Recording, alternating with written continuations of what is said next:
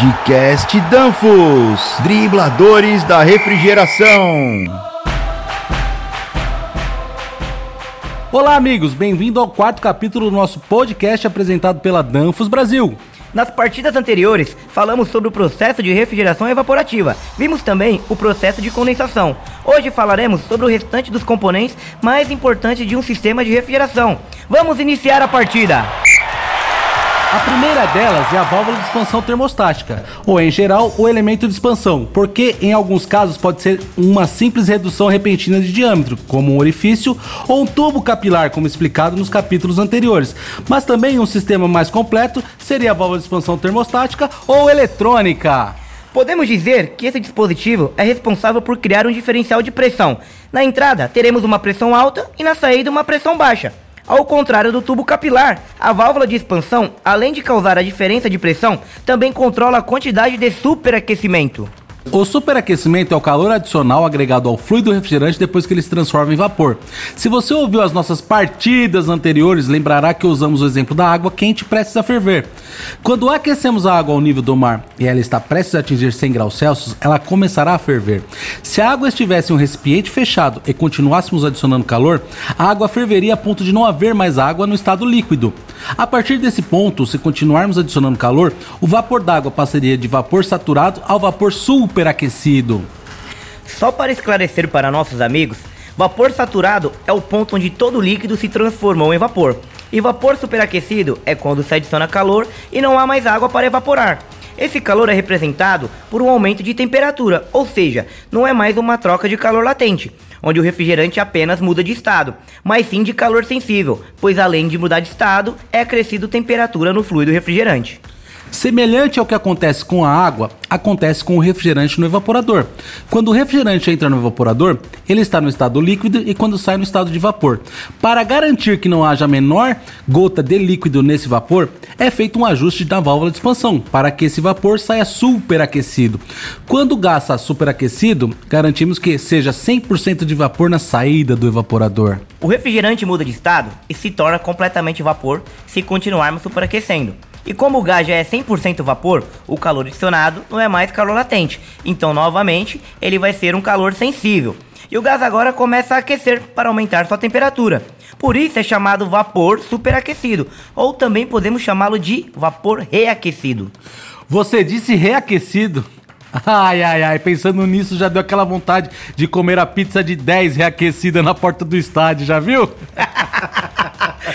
Quando não é cerveja, é caipirinha. Quando não é caipirinha, agora é pizza, Davi. Só você mesmo, cara. Pois é, você também fica desejando, viu? Mais ou menos. Segue o jogo, sem mimimi. Bem, a razão pela qual queremos que o vapor que sai do evaporador seja vapor superaquecido é porque precisamos garantir que o gás que entra no evaporador esteja livre de partículas líquidas. Isso ocorre porque existe um princípio de que os líquidos são incompressíveis. Isso significa que eles resistem à compressão. Portanto, se o líquido entrar em um compressor, a pressão de resistência causada pelo mesmo por pequenas partículas de líquido seria tão grande que poderia causar danos significativos ao interior do compressor.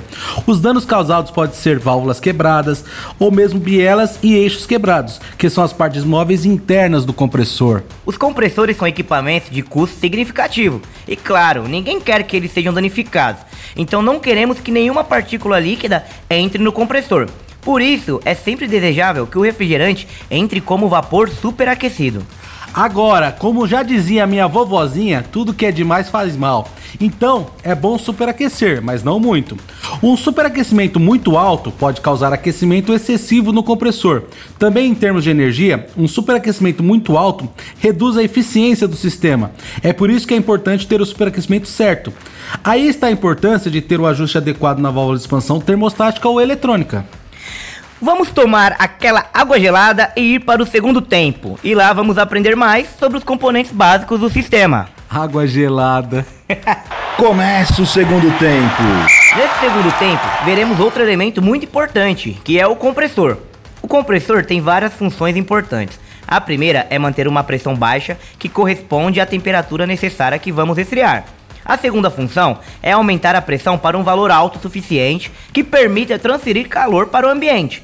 A terceira função, e não menos importante, é mover o refrigerante através do sistema, ou seja, é como se fosse a bomba do sistema de refrigeração. Existem vários tipos de compressores classificados pelo tipo de montagem e pelo sistema de compressão. Por tipo de montagem, temos compressores abertos, herméticos e semi-herméticos. E essa classificação nos diz se o motor está dentro do sistema de refrigeração e se pode ser desmontado para reparo ou não. Os abertos têm o um motor fora do sistema de refrigeração. Os herméticos possuem um motor e um mecanismo de compressão dentro do sistema de refrigeração, mas não podem ser reparados. Por fim, temos os compressores semi-herméticos, que possuem um motor e um mecanismo de compressão dentro do sistema de refrigeração, podendo ser desmontados e reparados. Se mencionarmos agora os tipos de compressores pelo seu sistema de compressão, temos o alternativo, rotativo, scroll, parafuso, etc. O compressor mais simples e comum talvez seja o compressor alternativo hermético. Este é um compressor que possui uma câmera ou cilindro e um pistão. O pistão é conectado com uma biela ao eixo e ao motor. O pistão se move dentro do cilindro, deslocando o fluido refrigerante. O cilindro possui uma placa de válvula, com uma válvula de entrada e uma válvula de saída. No modo de operação normal, o motor movimenta o pistão ou pistões do compressor e o refrigerante entra no cilindro ou cilindros pela válvula de entrada e ao ser comprimido passará pela válvula de descarga. A válvula de descarga tem o ajuste de pressão e o refrigerante passando por ali aumentará a sua pressão, igual final de campeonato. É importante mencionar que além dos alternativos, existem outros tipos de compressores, que possuem diferentes sistemas de movimentação e compressão do refrigerante mas hoje não iremos abordar esses tipos de compressores. Os tipos de compressores são selecionados com base em sua aplicação, considerando, entre outras coisas, a temperatura de aplicação, o tamanho da aplicação e, muito importante, o custo inicial do sistema. Mas também é importante considerar o custo de substituição ou se precisarem ser reparados. Replay dos melhores momentos. Até agora vimos os primeiros componentes, sendo eles a válvula de expansão, o evaporador e o compressor. Agora veremos o restante dos componentes, que são o condensador e o termostato. Quando o refrigerante sai do compressor, ele passará para o condensador, que como vimos nas partidas anteriores, é responsável por retirar o calor que o refrigerante obteve no evaporador, mais o calor do compressor. A pressão de descarga e, portanto, a temperatura de descarga será em função da operação do compressor e também da temperatura ambiente. Quanto maior a temperatura ambiente, maior a pressão e a temperatura de descarga. Após o condensador, o refrigerante sairá como um líquido de alta pressão e entrará na válvula de expansão para repetir o ciclo. O sistema de refrigeração é um sistema automático, portanto, deve ser capaz de regular sem intervenção humana. Já discutimos que a válvula de expansão regula a entrada de refrigerante do evaporador e que manterá um superaquecimento constante. Há também outro componente muito importante que é o controle de temperatura. O controle de temperatura ou termostato é um interruptor que é ativado pela temperatura. Quando o sistema funciona, ele tem um compressor ligado, de modo que o refrigerante circula pelo sistema. O refrigerante passa pelo evaporador roubando o calor, fazendo isso, a temperatura vai caindo aos poucos até atingir a temperatura desejada, podendo até chegar em uma temperatura menor. É neste caso que o termostato cumpre sua função.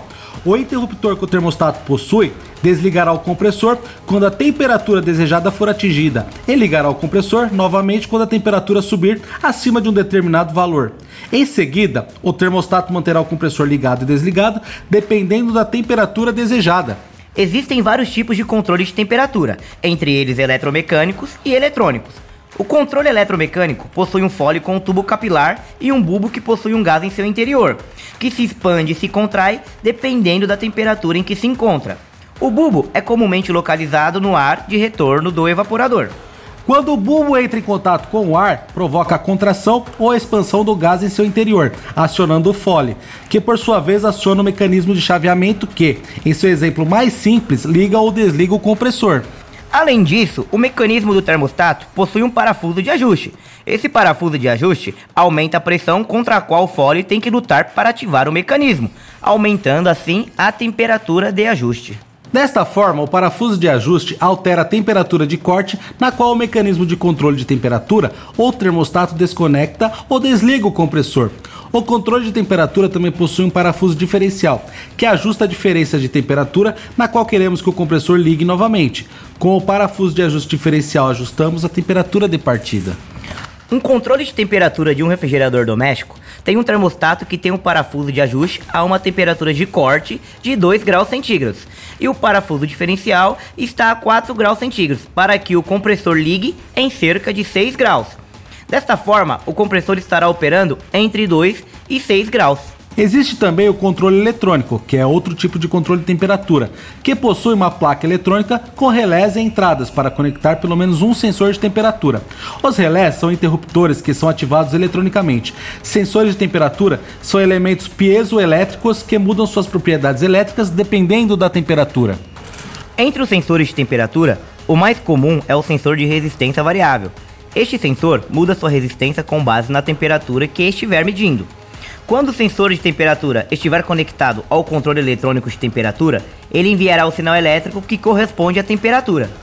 O controle eletrônico possui um processador que, ao ler este sinal eletrônico, irá interpretá-lo e, ao atingir o valor ajustado em sua memória, acionará o relé para ligar ou desligar o compressor, da mesma forma que o controle mecânico de temperatura. Em sua forma mais simples, os controles de temperatura mecânicos ou eletrônicos controlam a temperatura ligando ou desligando o compressor. Então, resumindo de forma mais simples, o circuito ou sistema de refrigeração que estamos falando hoje, temos cinco elementos. Primeiro, a válvula de expansão, que regula o refrigerante com base no superaquecimento, então o evaporador, que rouba o calor do que queremos resfriar. Temos o compressor, que aumenta a pressão e a temperatura para poder liberar o calor para o ambiente, o condensador, que condensa o refrigerante, liberando o calor para o ambiente, e por fim, o controle de temperatura, que é o responsável por manter o sistema funcionando automaticamente, ligando e desligando o compressor, dependendo da temperatura.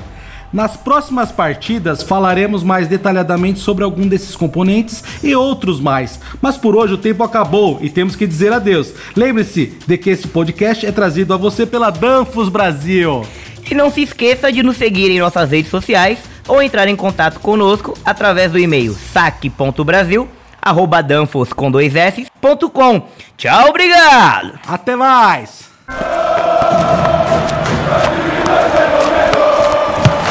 Podcast Danfos, dribladores da refrigeração.